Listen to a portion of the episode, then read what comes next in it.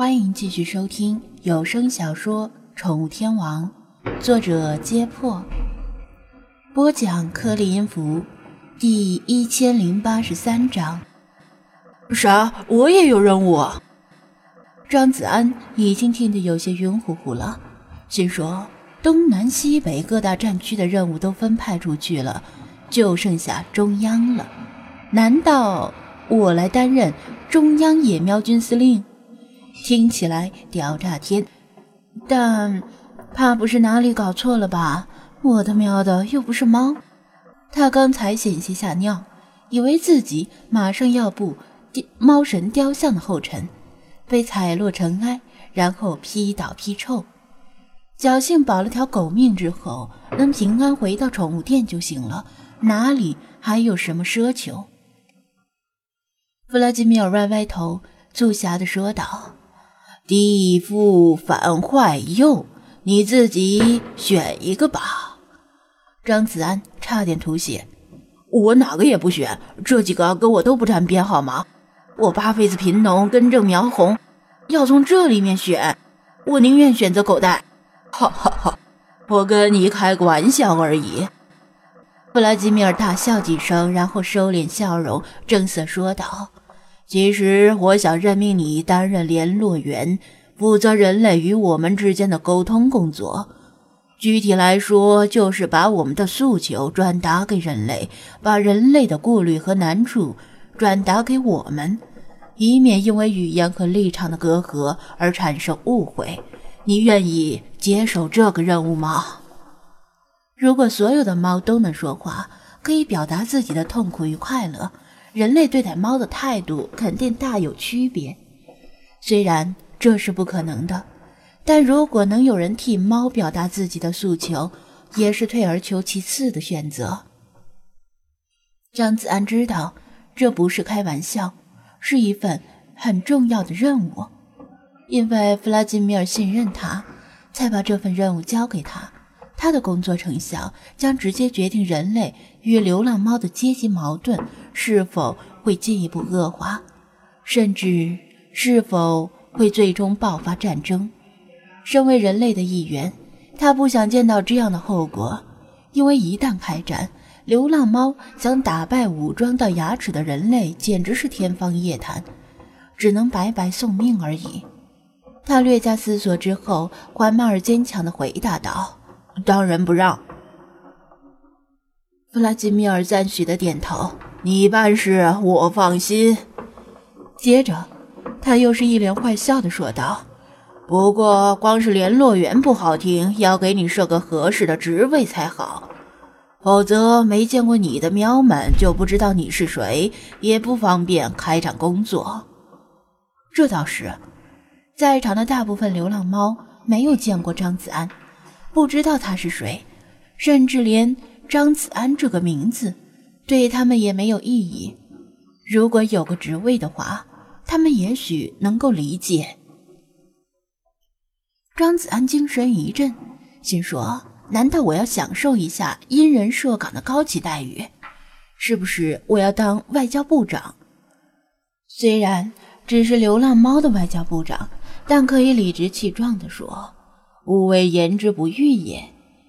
弗拉基米尔想了想，说道：“张子安，我任命你为战略忽悠局局长。”张子安，他解释道：“我从电视上好像听人说过这个职位，听起来很厉害的样子。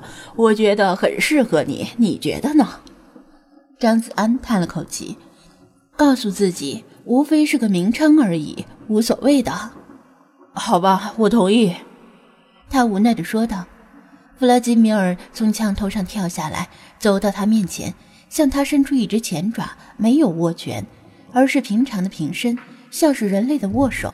张子安稍加犹豫，握住了他的猫爪。从此以后，我们就是同志了。他盯着他的眼睛，微微一笑。张子安心中一动，同志这个词对理查德和弗拉基米尔是完全不同的两个概念。能被弗拉基米尔称为同志，这似乎非同一般的殊荣。这个时候，他的手机突然响了一声，他本以为是店员来上班了，所以向他发来信息询问，却发现店门关着进不去。然而屏幕上却弹出宠物猎人的信息：导航精灵，恭喜您的辟邪猫好感度提升至友善，正在解锁真名。游戏提示：宠物属性，通称辟邪猫，珍惜度。史诗传说级特征：打倒一切牛鬼蛇神。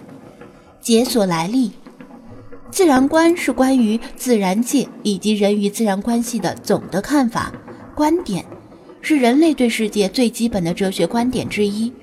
早在千百年前，当人类的主流自然观仍然被唯心论者所统治时，就已经诞生了朴素的唯物观的萌芽。古代自然哲学家凭借敏锐的直觉，认识到自然是一个自身有生命、不断生长发育的有机体。到了近代，随着工业革命的到来，自然科学的各个方面均出现重大突破，为现代唯物主义自然观的诞生奠定了自然科学的基础。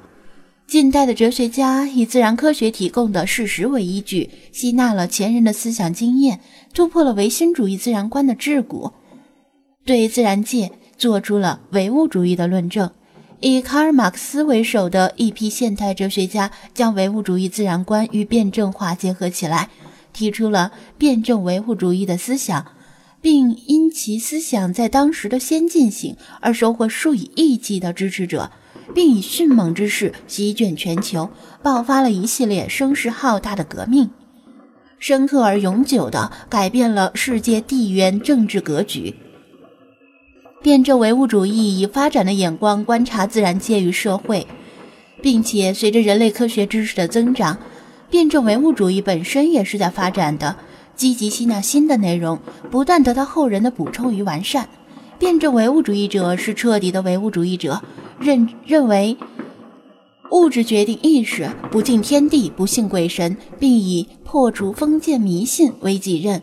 在数以亿计的辩证唯物主义者的狂热信仰之力加持下，辟邪猫弗拉基米尔成为世间的精灵。他因辩证唯物主义者解放全世界的终极信仰而生，拥有否定之力的光环，对所有空想的神话。与灵异类精灵有百分之百几率造成致命打击，否定神的存在，否定鬼的存在，否定神秘的存在，否定灵异的存在，否定唯心的存在。解放者弗拉基米尔的真实等级是传说级，拥有等同于神灵的力量，但他永远无法成为神灵，因为成为神灵之后，他就否定了自己的存在，因此。他以自身意志压制了自己的等级，解锁真名，辩证唯物主义者的屠神猫，导航精灵，恭喜您的辟邪猫好感度已提升至信任，获得自由行动能力。